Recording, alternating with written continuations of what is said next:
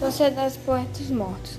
A obra busca a reflexão sobre o sistema de ensino atual, que ainda hoje apresenta muitas semelhanças e valores tradicionalistas apresentados ao filme. Isso pode ser percebido não apenas no ensino, mas também na própria sociedade, voltada a produzir mão de obra barata e especializada e suprimindo